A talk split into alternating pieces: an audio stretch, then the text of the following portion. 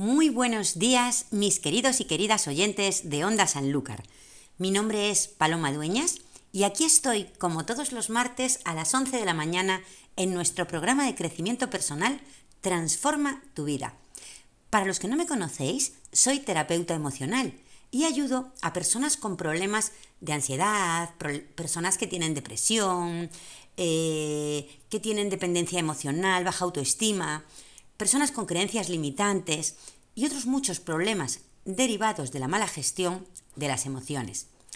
Podéis localizarme en Facebook, hashtag palomadueñas, en nuestra comunidad gratuita de Facebook Transforma tu vida, aumentando tu autoestima, en Instagram, arroba paloma duenas gutiérrez y por supuesto en Onda Sanlúcar todos los martes de 11 a 12 de la mañana. También os dejo mi correo electrónico por aquí por si queréis poneros directamente en contacto conmigo a través de paloma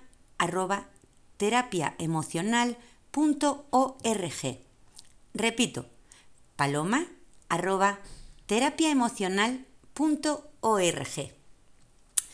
Y una vez hechas las presentaciones, comencemos con el tema de la semana, que hoy es la felicidad. Qué tema más bonito e interesante, ¿verdad? ¿Quién no quiere ser feliz? Bueno, alguno o alguna habrá por ahí, seguro, porque en la viña del Señor hay de todo. Pero vamos, que no es lo más normal, que la mayoría de los humanos queremos ser felices. Recuerdo una vez que estábamos con amigos haciendo preguntas en plan juego, y la pregunta era, si pudieras pedir un solo deseo, ¿qué pedirías? Las respuestas fueron más o menos salud para mí y para toda mi familia, dinero, que me tocara una gran lotería, una pareja, amor. Y entonces llegó mi marido, al que considero bastante inteligente y no solo por haberse casado conmigo. Bromas aparte, llegó mi marido y dijo, mi deseo sería ser feliz. Porque ahí está englobado todo. Y es verdad. Qué buena respuesta. Ser felices es el mayor deseo que tenemos todos y todas en esta vida. Y ahora viene la gran pregunta. ¿Qué es la felicidad? Bueno, pues la felicidad, así a grosso modo, es tener buena salud y poca memoria. Sí, la salud todos sabemos que es importantísima, pero la poca memoria es esencial para no estar todo el rato acordándonos de nuestras penas, nuestros desengaños, nuestras pérdidas, nuestras traiciones y demás cosas que nos hacen perder esa felicidad que tanto anhelamos. Ahora vienen las siguientes preguntas. ¿Cómo puedo ser feliz? ¿Qué necesito yo para ser feliz? Bueno, cada persona es un mundo y lo que a mí me hace feliz puede que a ti no. Pero después de tantos años estudiando la mente y el comportamiento humano, puedo deciros que la única cosa que necesitamos todos y todas para ser felices es aprender a gestionar nuestras emociones. Y hoy voy a intentar a, enseñaros, a enseñaros cómo gestionar estas emociones. Bueno, eh, lo primero, lo que siempre os digo, es fácil, porque cualquiera puede hacerlo. Es una cosa gratuita, que depende de ti. Insisto siempre mucho en esto, pero es que es verdad, da igual si eres hombre, mujer, de la raza que eres, eh, de la religión que eres, en el país que vives. Eso es una cosa que solamente depende de ti. Y es fácil, sí, pero no es sencillo. Fácil no es lo mismo que sencillo, o lo he explicado en algunas ocasiones. ¿Por qué no es sencillo? Pues porque se necesita constancia. Como para cualquier cambio de hábito que quieras trabajar, se necesita constancia.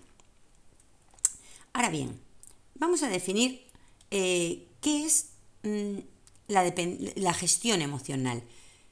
Pero primero, antes de meternos en, qué es la, la gestión emocional, hay que tener claro qué son las emociones. Resulta complicado definir exactamente qué son, ya que cada autor las define desde un punto de vista diferente. Eh, si te pones a buscar definiciones, tanto en el diccionario de la Real Academia de la Lengua como en Google, hay, hay muchas definiciones diferentes de lo que significa la palabra emoción. Sin embargo, lo que está claro y en lo que coinciden la mayoría de las definiciones es que son, son reacciones a estímulos que pueden ser estímulos internos o bien estímulos externos. Las emociones se diferencian de los sentimientos en que éstas tienen una, una duración muy breve.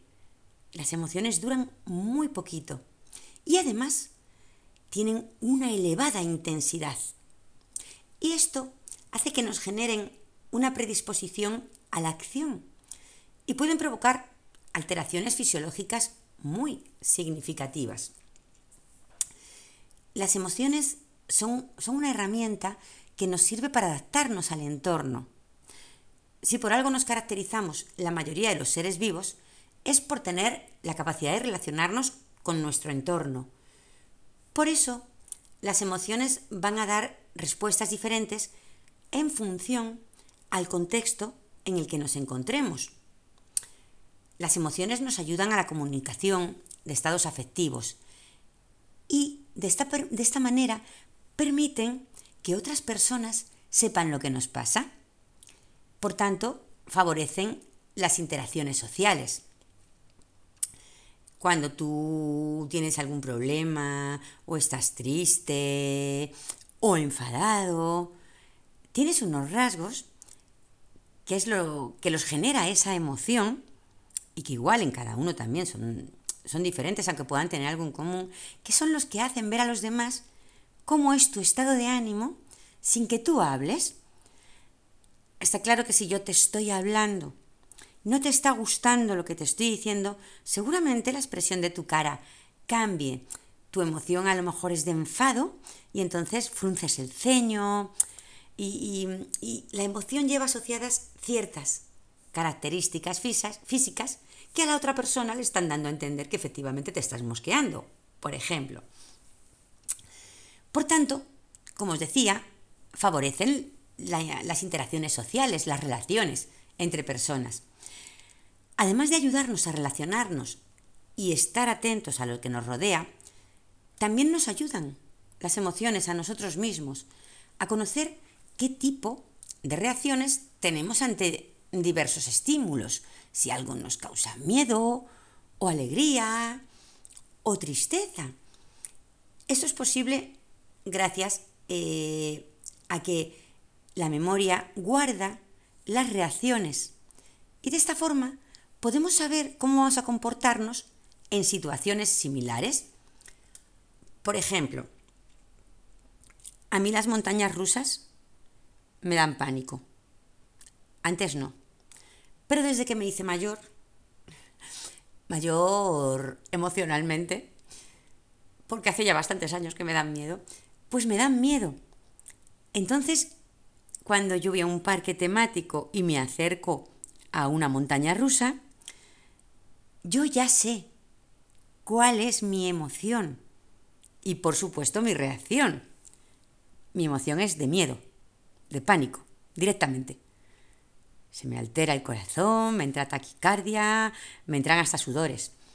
Y, por supuesto que mi reacción es irme de ahí. Yo no voy a montar. De esta manera, como os digo, podremos planificar, razonar o prepararnos de una forma controlada. a mí me causan miedo. Las montañas rusas. Y yo puedo acercarme a una porque algún amigo que venga conmigo va a montar o mis hijos van a montar o simplemente es un parque temático nuevo y quiero ver cómo es. Pero yo sé que no voy a montarme. De esta manera yo controlo mi emoción. Porque como sé que no voy a montarme, la emoción del miedo en estos momentos no va a surgir. No, no viene a cuento. No, no, no la necesito porque no voy a pasar por esa prueba. Como os decía, nos ayudan eh, a reaccionar de una forma controlada y nos ayudan a conocernos mejor y también a conocer mejor el mundo que nos rodea y cómo nos afecta. Una vez explicada qué son las emociones, lo siguiente es saber cómo hacemos nuestras emociones. Sí, porque nuestras emociones las hacemos nosotras y nosotros mismos. No vienen de serie, no las compramos, no, somos nosotros quien, quien hacemos esas emociones. ¿Y cómo las hacemos? Pues las hacemos mediante una cosa que en terapia llamamos la triada. Se llama triada porque está formada a su vez por tres partes. El enfoque, el vocabulario y la corporabilidad o fisiología, es decir, cómo reacciona nuestro cuerpo. El enfoque es muy, pero que muy importante. De hecho, la felicidad o la infelicidad no nos la dan las cosas o situaciones que pasan, sino cómo las percibimos nosotros y nosotras. Aquí siempre me gusta poner el mismo ejemplo. A lo mejor si habéis oído eh, alguna conferencia, alguna charla mía, ya habéis oído este ejemplo. Pero es que es, es muy sencillito y muy fácil de ver. Pongamos que hoy llueve aquí, en mi pueblo. Llueve para todos los habitantes del pueblo. Es decir, la lluvia es igual para todos. Pero a mí me puede suponer un problema, porque me he alisado el pelo, tengo que salir a la calle, se me va a mojar y se me va a rizar, con todo el tiempo que me he tirado alisándomelo. Con lo cual, que llueva hoy es un problema. Para mí, que llueva hoy es un problema y me hace infeliz. Sin embargo, a mi vecino de enfrente, que tiene unas tierras aquí en el pueblo que cultiva, pues la lluvia de hoy le parece una bendición, porque le va a venir muy bien a su cosecha. ¿Lo veis? El hecho es el mismo. Llueve, pero según lo interpretamos o percibimos cada uno de nosotros y nosotras, nos puede causar felicidad o infelicidad.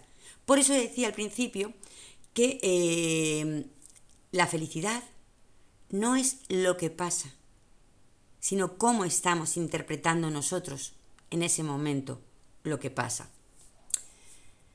Así que, por eso enfocarnos en lo bueno de las cosas y verlas como oportunidades en lugar de verlas como problemas es el primer paso de empezar a gestionar nuestras emociones.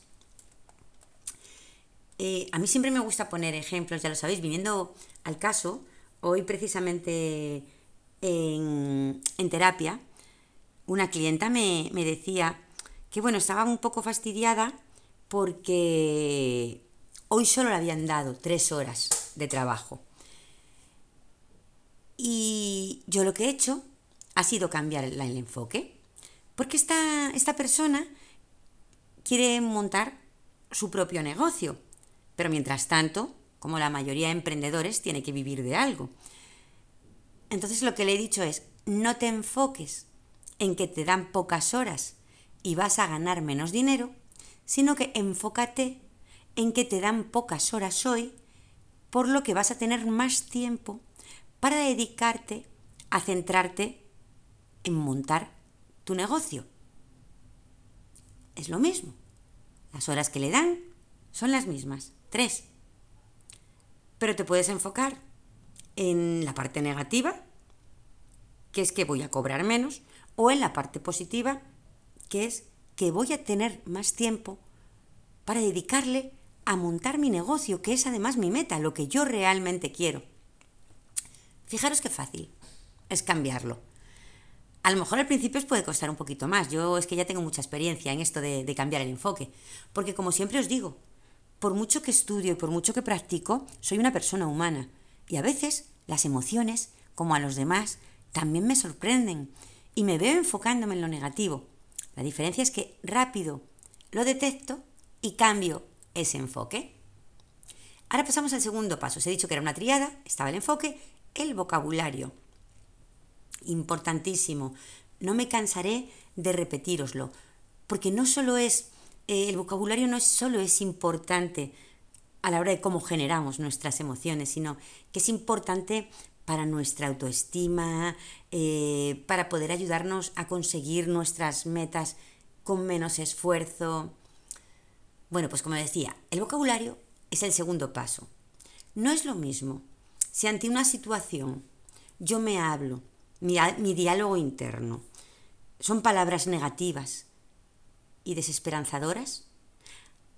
Así mi diálogo interno son palabras positivas y alentadoras. Como por ejemplo, eh, a la hora de acudir a una entrevista de trabajo, no va a ser lo mismo si yo no paro de repetirme interiormente que no estoy lo suficientemente cualificada para el puesto, que soy un desastre, que soy torpe, que va a haber muchísimos candidatos mejores que yo.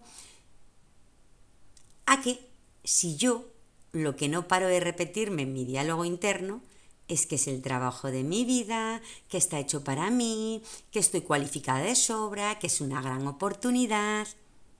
No tiene nada que ver el diálogo negativo al diálogo positivo.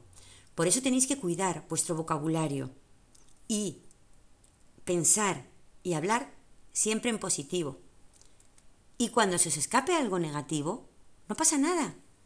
Rápidamente lo detectamos y lo cambiamos por su positivo. Y por último, la última parte de la triada, que es la corporabilidad, eh, la reacción física de tu cuerpo.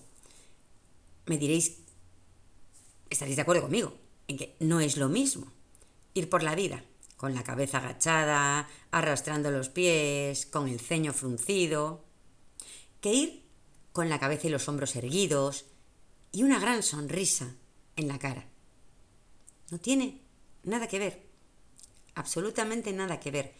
De hecho, eh, un ejercicio de los que hacemos en nuestras terapias es enseñar a la gente a adoptar posturas corporales eh, ganadoras, triunfadoras, mm, potenciadoras.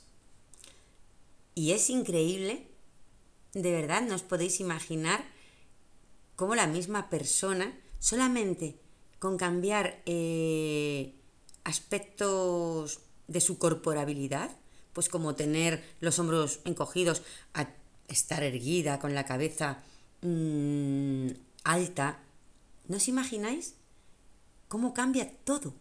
A su alrededor. De hecho, no os lo imaginéis.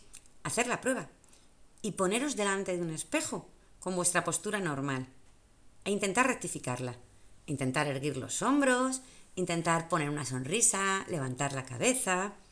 Ya veréis como de repente y sin motivo aparente tenéis mucho más ánimo. Bueno, una vez que hemos visto cómo hacemos nuestras emociones, nos va a ser más fácil, como os decía, detectarlas y poder gestionarlas de una manera correcta. Ahora está muy de moda el tema de la gestión emocional y lamentablemente hay personas que quieren hacer negocio de esto sin ser profesionales en la materia. Entiendo que haya personas que te quieran ayudar. La intención puede ser buena. Pero si nos dejamos asesorar por cualquiera, podemos acabar peor de lo que estamos.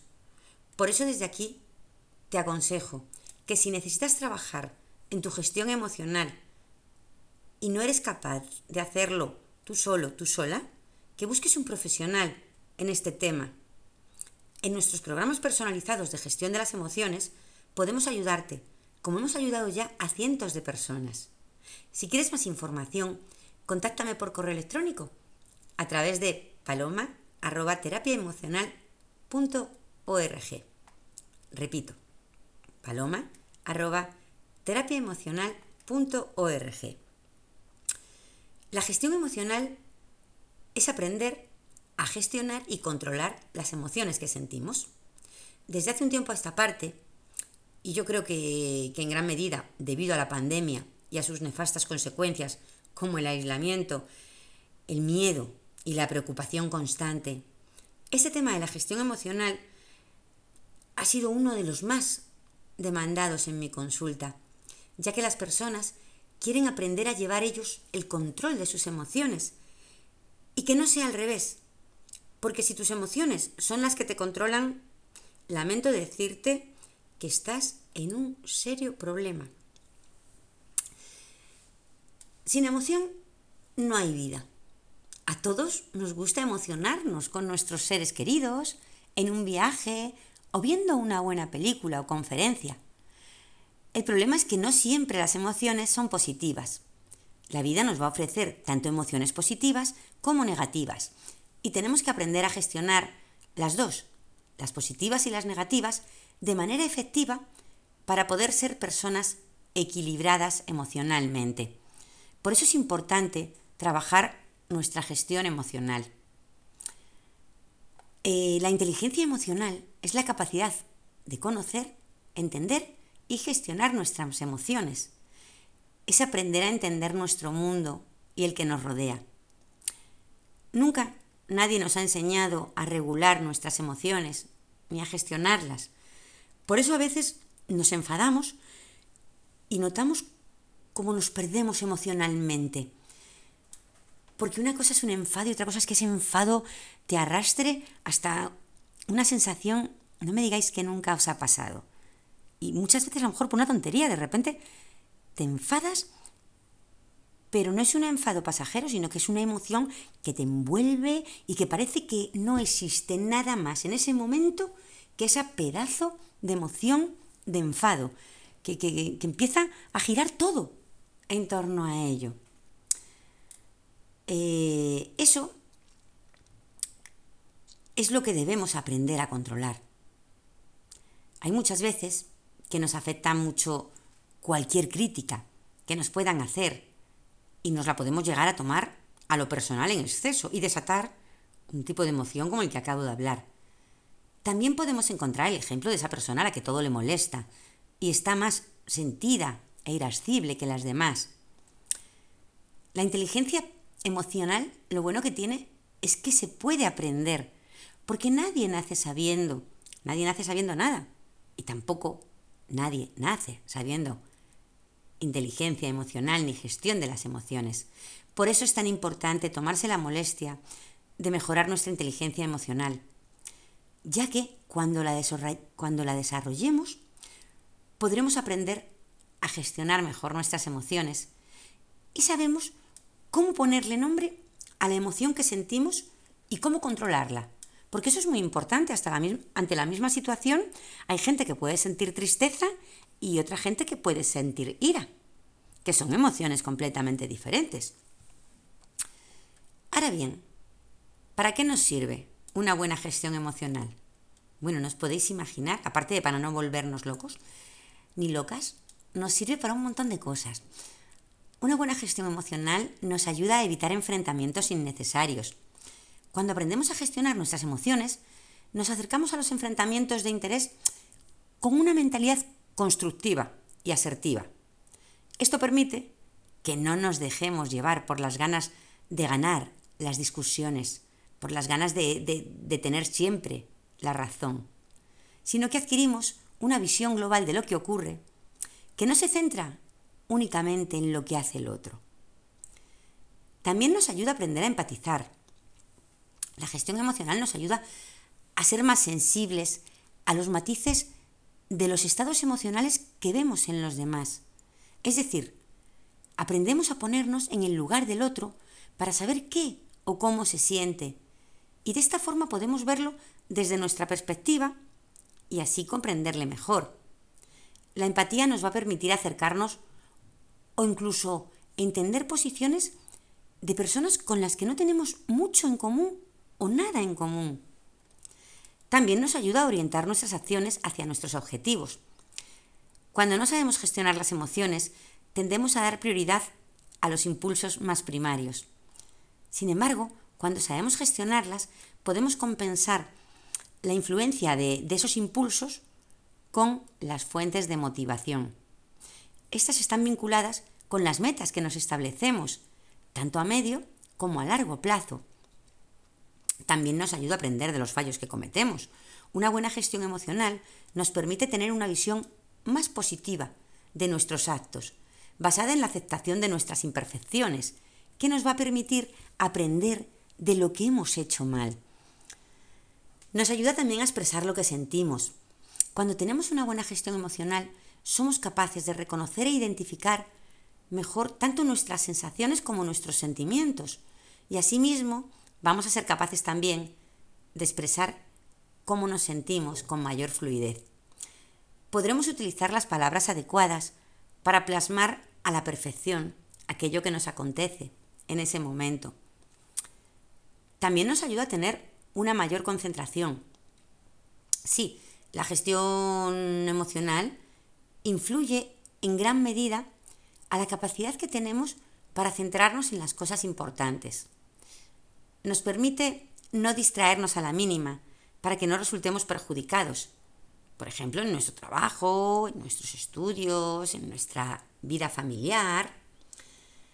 Muchas veces perdemos la concentración de lo que estamos haciendo porque, como decía anteriormente, nos, nos invade esa emoción y parece que no hay otra cosa en el mundo que esa emoción.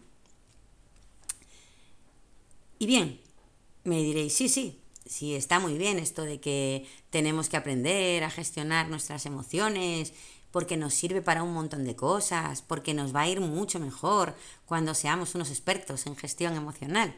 Pero, ¿cómo hacemos esto? Bueno, pues, como os he dicho siempre, es fácil, pero no sencillo. Te voy a dar unas pequeñas pautas que lo único que tienes que hacer es ser constante y ponerlas en práctica, porque como siempre digo, actúa si quieres un cambio. No vale de nada escuchar eh, ni programas de radio, ni ponerse vídeos en YouTube, ni leerse todos los podcasts del mundo o todos los TikTok. Si al final no lo pones en práctica, tu vida no va a cambiar nada. Pues con la gestión emocional exactamente lo mismo. Yo te voy a dar unas pautas, pero si no las pones en práctica y eres constante con ellas, no te va a servir de nada, no va a cambiar nada en tu vida. Así que, toma papel y boli y anota. Son solamente nueve pequeñas pautas, pero que ya verás cómo te van a ayudar a, a tener una mejor gestión emocional, a poder gestionar correctamente tus emociones. La primera, ve escribiendo un diario de emociones y toma conciencia de estas. El autoconocimiento emocional es el comienzo de la correcta gestión de las emociones. Sin saber qué sentimos y cómo nos afecta, no podemos regular ni gestionar nuestras emociones.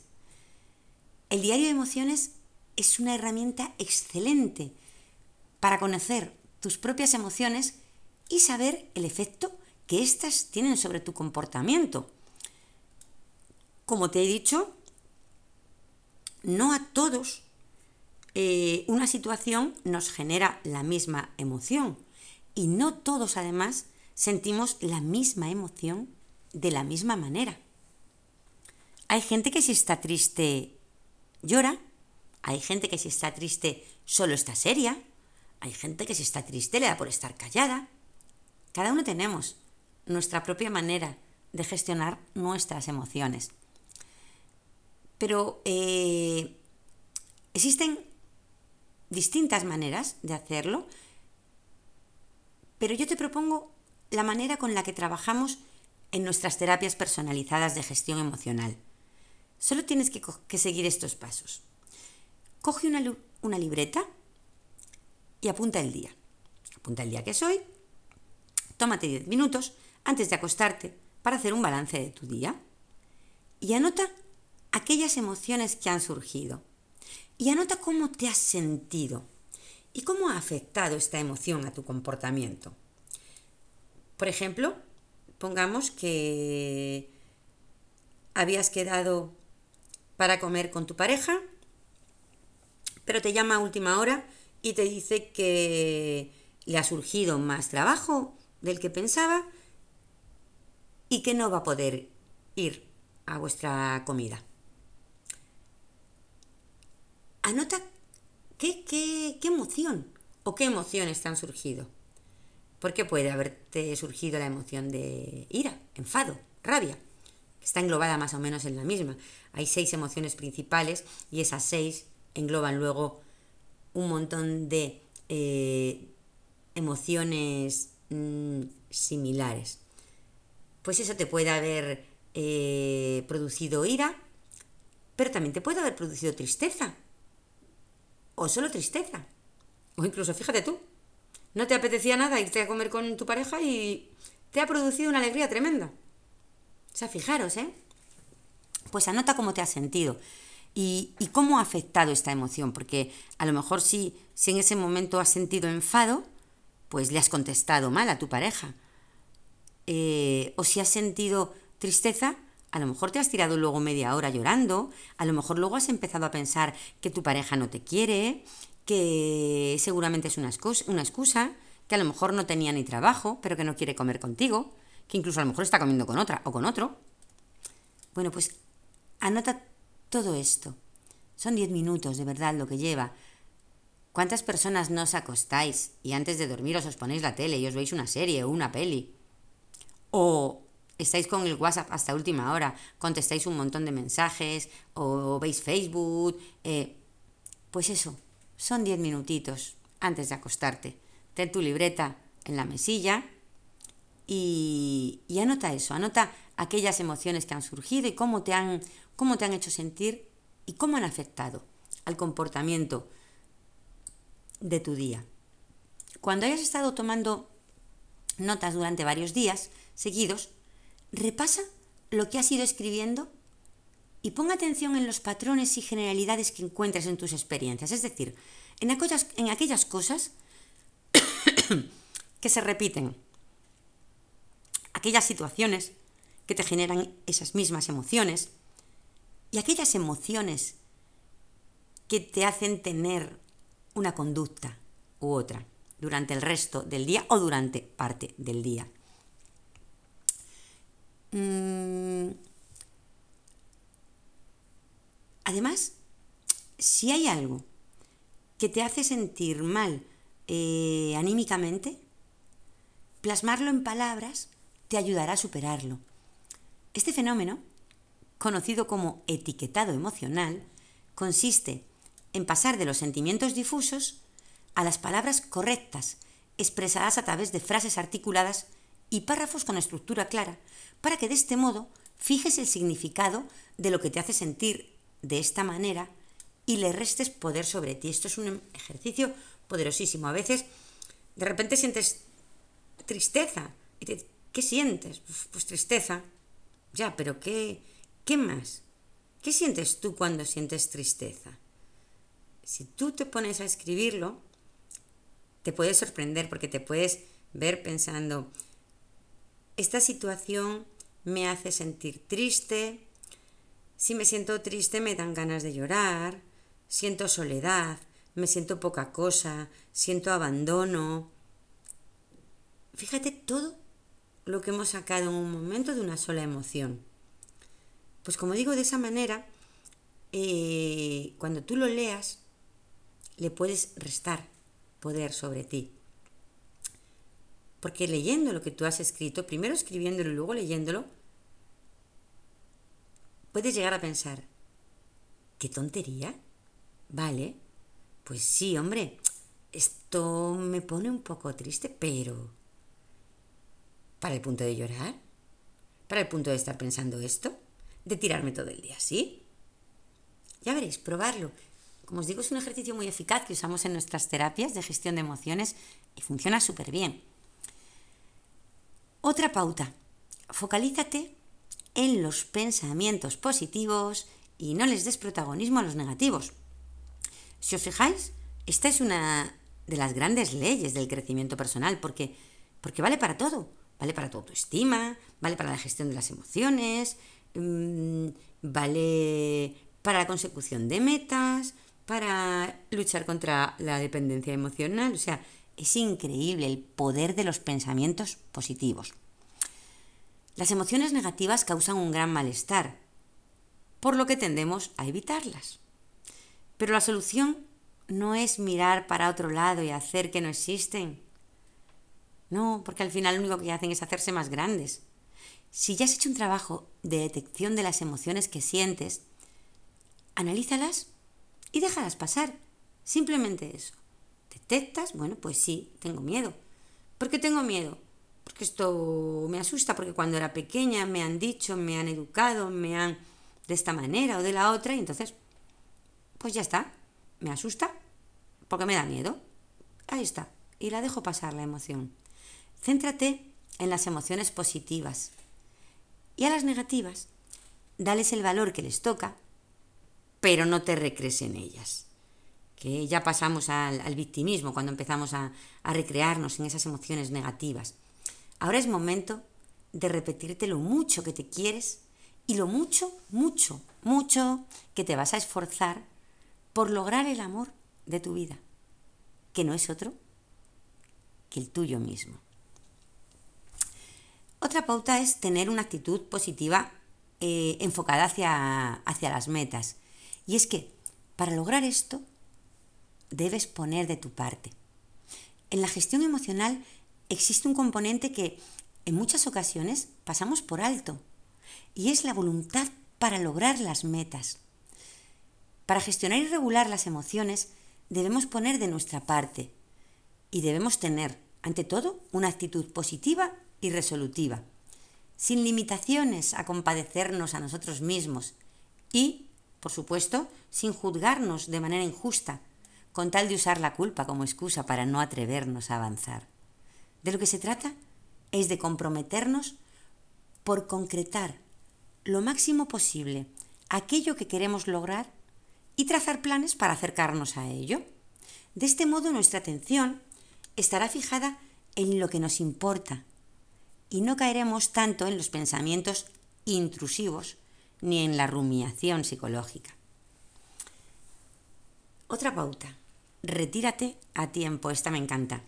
Esta la he puesto yo en marcha muchas veces y os puedo decir que, que a mí me, me ha funcionado muy bien. La actitud positiva es solo una parte de la gestión emocional. Las emociones suelen ocurrir porque un estímulo externo casi siempre las dispara. Si pretendes especializarte en el arte de la inteligencia emocional, te darás cuenta de que a veces la mejor alternativa es no permanecer en la zona de conflicto y tomar la decisión de retirarse a tiempo. Por ejemplo, cuando alguien te está provocando en una discusión. En estos casos, darse la vuelta y marchar es una decisión emocionalmente inteligente. Yo esto lo pongo en práctica mucho con mi marido. A él le da mucha rabia. Pero a mí me ha venido muy bien. Porque es verdad que eh, cuando, cuando discutimos, sobre todo cuando discutimos porque yo creo que me está criticando demasiado y que no se trata de críticas constructivas, pues entonces como cualquier humano me viene esa emoción de rabia y entro, pero vamos, directamente a matar. Entro a saco. ¿Cuál es el problema?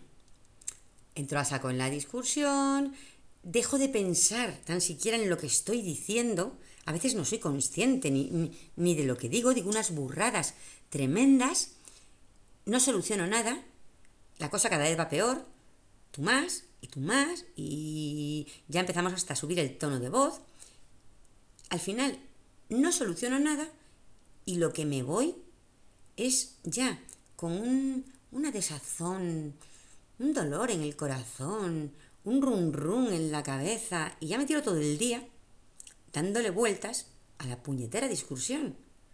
Ya no estoy ni centrada en mis cosas, ni, ni pienso en mis metas, ni y prácticamente ya, ya no hago nada eh, al 100%, que es como me gusta hacerlo a mí.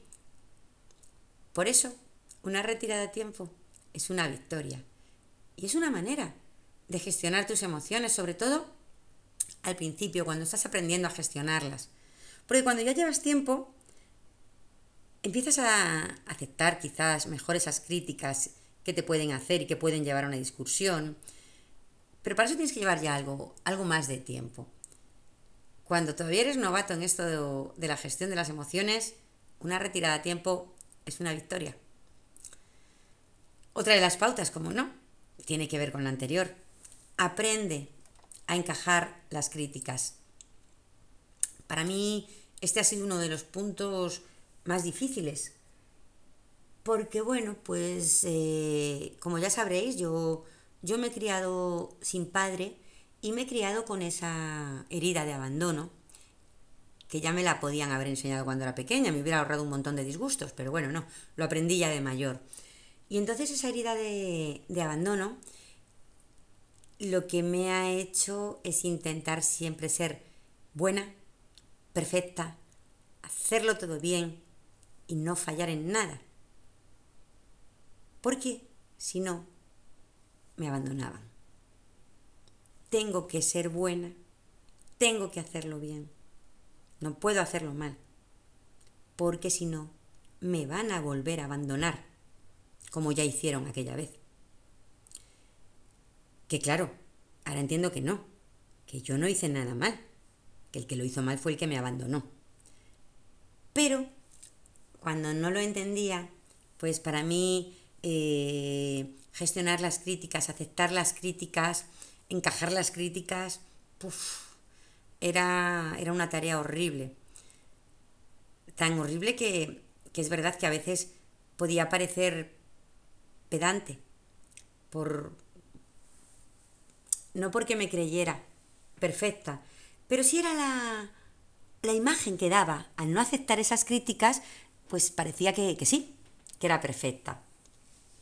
Pero bueno, puede que lo, que lo que te esté haciendo sentir mal, como me pasaba a mí, es no saber encajar las críticas y estar demasiado pendiente de lo que los demás piensan o dicen de ti.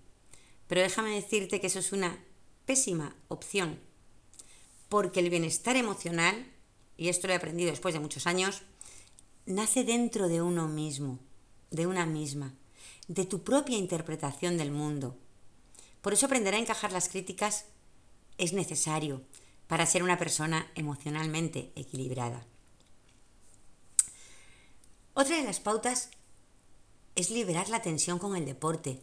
Eh, el deporte es otra de las cosas como el pensamiento positivo o el vocabulario eh, positivo que, que vale para para la, mayoría de, los temas de, crecimiento personal. ¿Por qué? Pues porque, porque liberas, liberas muchísimas cosas con el deporte. Si quieres estar más calmado, más calmada, puedes liberar las tensiones gracias al ejercicio físico.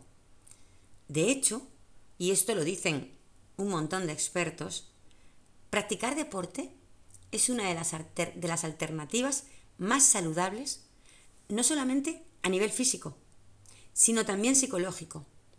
El ejercicio físico te ayuda, por ejemplo, a reducir el estrés o a aumentar la autoestima.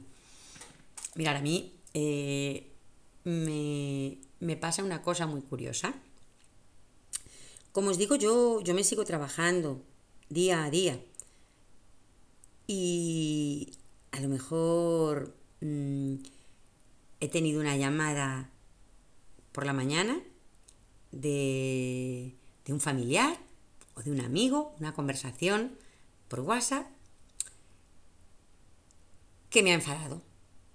Sí, Porque por mucha gestión de las emociones que yo haga y por mucho que ya lo controle, eh, uno no sabe qué le van a contestar, qué le van a decir en ese momento, qué le van a poner por WhatsApp. Entonces a veces te sorprende. Y me he visto pues eso, que me he tenido una llamada, una conversación y me he enfadado. Si yo ese día, por lo que sea, que normalmente hago deporte todos los días, pero bueno, hay días que por alguna circunstancia no puedo, y si yo ese día no, no voy a hacer deporte, yo me tiro un buen rato, y os estoy diciendo que yo ya controlo mucho de esto, ¿eh?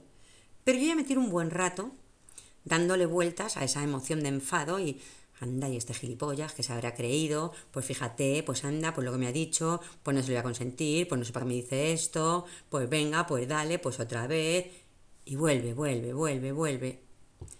Y os puedo asegurar que si la llamada ha sido a las 10 de la mañana, a las 2 de la tarde me he podido sorprender pensando otra vez, pues ya imbécil, ¿y para qué me dice esto? Y no tiene razón, y... Bueno, pues si yo después de esta llamada, ese día, si voy al gimnasio, es verdad que yo de camino al gimnasio voy con mi run run de, pero seré imbécil, ¿para qué me dice esto? No tiene razón, ya le vale o ya la vale.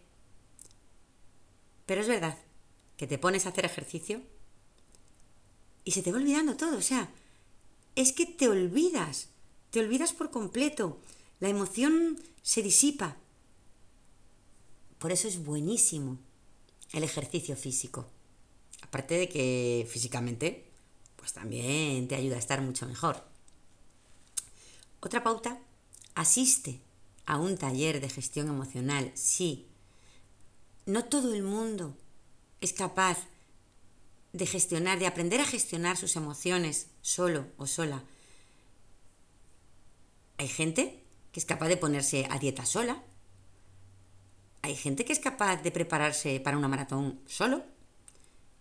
Y hay otra gente que no, que para ponerse a dieta y tener resultados necesita estar con un nutricionista. O que para prepararse para una maratón necesita tener un entrenador personal. Bueno, una de las mejores maneras de convertirte en una persona emocionalmente inteligente es a través de la formación. Sí, del conocimiento, de que te expliquen qué es, cómo hacerlo, cómo se hace. De hecho, existen gran cantidad de cursos, talleres y programas que te ayudarán a gestionar tus emociones. Como os he comentado anteriormente, nosotros disponemos precisamente de un taller personalizado para la gestión de las emociones. Si estás interesado o interesada, pídeme información sin compromiso al correo que ya te di antes, paloma arroba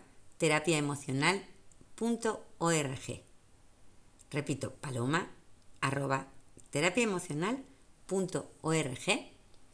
y te informaré sin ningún tipo de compromiso de qué van estos talleres, qué es lo que hacemos, eh, cuánto cuestan y todo aquello que necesites saber.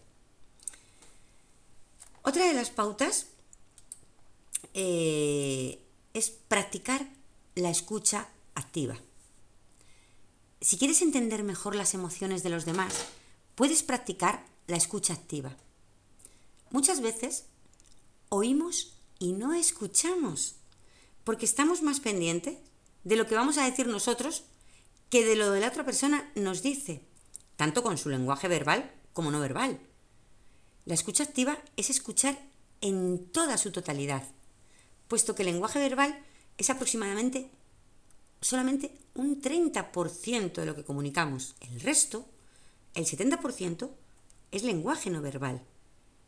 Y para poder eh, detectar realmente qué es lo que nos quiere decir la otra persona, tenemos que practicar la escucha activa. Y esto es una cosa que muy poca gente sabe hacer. Es una de mis grandes virtudes y algo que, que me facilita mucho mi trabajo como terapeuta, pero reconozco que, que conozco muy poca gente que, al, al que se le dé bien la escucha activa. De hecho, detecto rápido cuando estoy hablando con alguien y en lugar de estar haciéndome caso, lo que está pensando es en lo que me va a decir después. A veces, cuando quiero ser un poquito mala y detecto que no me están haciendo ni puñetero caso y que están pensando en lo que me van a contar después, digo, ¿verdad que sí? Y a lo mejor no tiene, esa es una pregunta trampa, ¿no? Hago preguntas trampas. ¿Verdad que sí? Y la otra persona dice, sí. Y a lo mejor lo que acabas de decir es que es una gilipollas. Pero como no te está escuchando, que está pensando en lo que te quiere decir, pues a verdad que sí dirá que sí. Y entonces te das cuenta y dirás, oye, perdona que no me estás haciendo, pero, pero ni puñetero caso, ¿eh? La última de las pautas que, que os doy hoy es practicar mindfulness. Mindfulness eh, es una de las, de las técnicas que usamos también mucho en nuestros programas personalizados, porque es una técnica que nos ayuda sobre todo a, a detectar, a detectar la emoción. Y una vez que tú has detectado la emoción, es mucho, pero mucho más sencillo cambiarla. El mindfulness o atención plena es una de las estrategias más útiles para gestionar mejor las emociones. En realidad, el mindfulness no es una técnica, es una filosofía de vida. Pero en la actualidad se emplean muchas de las técnicas y ejercicios que, que forman esta filosofía para callar la mente y aprender a detectar y a gestionar las emociones. Esto es quizá una de las primeras cosas que, que yo aprendí porque era una cosa fácil. Hay ejercicios de mindfulness muy sencillitos, como prestar atención a cuando estás haciendo la cama. Y es prestar atención plena, es decir, estás viendo la cama, estás viendo los colores de las sábanas, estás viendo si tienes dos, tres, cuatro o veinte almohadones, estás viendo si tienes mantas, si tienes nórdico, si las sábanas son bonitas o feas, pero es que la estás haciendo y estás notando si tiene arrugas o no tiene arrugas, si la tela está fría o no está fría, si es suave o es más áspera, si tiene bolitas de tanto lavarla. Y bueno, no te puedes imaginar la cantidad de cosas de las que te das cuenta cuando tienes atención plena en una cosa. ¿Esto qué hace? Pues bueno, a mí me vino muy bien porque mi mente, desde muy pequeñita, estaba enseñada a torturarme. Hay gente que lo llama Pepito Grillo. Bueno, pues yo tenía un ejército de Pepitos Grillos ahí, siempre diciéndome esto, lo otro. Y la verdad es que casi siempre malo. ¿Qué pasa? Que tú te pones a hacer una cosa, eh, como yo digo, en automático, para la que no tienes que prestar atención, porque si yo tengo que hacer un informe o, o estoy en terapia con una clienta, yo tengo que estar prestando atención a lo que pongo en ese informe, a lo que me está diciendo esta clienta y a lo que yo la debo de contestar o decir. Y ahí tú controlas tu mente y todo lo que pasa. Pero cuando tú estás haciendo la cama, fregando los cacharros, sacando al perro, vistiéndote, duchándote, te puedo decir miles de cosas que hacemos en automático todos los días. Y es cuando ese pepito grillo, o en mi caso ese ejército de pepitos grillos, tomaban el control de mi mente y empezaban a hacer de las suyas. Y yo me ponía a hacer la cama mientras pensaba en esa discusión que había tenido con mi madre o con mi marido, o pensaba en que no había dado mi punto de vista a ese amigo mío, o que había dicho que sí a algo que no quería hacer y no sé por qué había dicho que sí, pero había dicho que sí y realmente me pasaba todo el rato que estaba haciendo la cama o fregando los cacharros con mi diálogo interno. Que lo único que no me traía era paz. Pues con esto realmente aprendes a estar en el aquí y en el ahora. Y no solo ha eliminado casi por completo mi diálogo interno, sino que me ha venido muy bien porque hay muchas cosas que hacemos tan en automático que luego no nos acordamos ni de si lo hemos hecho. ¿Nos ha pasado a veces con... He cerrado las ventanas, he cogido la llave, he echado el suavizante en la lavadora, he apagado el fuego. Sí. ¿Por qué? Porque no estamos prestando atención. Hacemos las cosas mientras nuestra olla está en Camboya.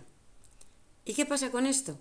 Pues que muchas veces nos ponemos a pensar y es que no sabemos ni si tan siquiera lo hemos hecho. Por eso es importantísimo estar centrado en el aquí y en el ahora. Aprendes a detectar esas emociones, porque aprendes a tener tu mente en calma. Y entonces detectas rápidamente la emoción. Si tú estás haciendo la cama y estás pensando en si es suave la funda o no lo es, que luego además esto es curiosísimo, porque luego también te lleva a divagar, ¿no? Porque dices, ay, qué suave, ay, como el abriguito aquel, que no sé qué y no sé cuántos, sí. ya te vas de, de, la atención plena, pero bueno, lo que, lo que os decía, si tú estás poniendo atención plena en hacer la cama, te puede venir la emoción esa de enfado, porque antes de que tu pareja se fuera de casa habéis discutido. Pero fíjate, probarlo de verdad, no me creáis, experimentarlo, hacerlo. Cuando os pase algo de esto, cuando tengáis una discusión, prestar atención plena a algo que tengáis que hacer. Me da igual que sea hacer la cama, que sea afilar un lapicero, que sea barrer, que sea lo que sea. Prestarle atención plena y daros cuenta de cómo al principio esa emoción de enfado, si era enfado, vuelve a venir. Tú estás, digamos, prestando atención a, barrer, por ejemplo, a la textura del palo, a si está frío el palo de la escoba, si no, a si hay mucha mierda o no, si se levanta polvo o no, y de repente te viene enfado, enfado. Qué capullo lo que me ha hecho esta persona, tal cual, sí. Pero dices, uh, qué duro el palo de la escoba, frío, sí, es largo, es corto, es y entonces te olvidas de lo otro. De verdad, hacerlo. Porque es una manera muy fácil y muy sencilla de empezar a gestionar nuestras emociones. Hasta aquí, mis queridos y queridas imparables, el programa de hoy. Espero, como siempre, haberos aportado un poquito de mis conocimientos pero sobre todo, lo que espero es haberos dado el empujoncito suficiente para que salgáis de vuestra zona de confort y para que podáis ver los beneficios que en este caso tiene una buena gestión de las emociones y para que podáis ponerlo en práctica y gestionar en condiciones vuestras emociones para ganar en paz, en tranquilidad, en autoestima, para lograr vuestras metas de una manera mucho más sencilla. Nos vemos en el próximo, el próximo martes a las 11 aquí en Onda Sanlúcar, en nuestro programa de crecimiento personal Transforma tu vida y a diario en Facebook, hashtag Paloma Dueñas y en nuestra comunidad gratuita, hashtag Transforma tu vida aumentando tu autoestima. En Instagram, arroba Paloma Duenas Gutiérrez. Y si quieres hacerme alguna consulta, comentarme algo, o si quieres profundizar un poquito más en este tema de la gestión emocional, me puedes escribir por correo a paloma arroba terapiaemocional.org. Repito, paloma arroba terapiaemocional.org. Hasta pronto, mis queridos y queridas imparables. Besos y abrazos de Paloma Dueñas, vuestra terapeuta emocional.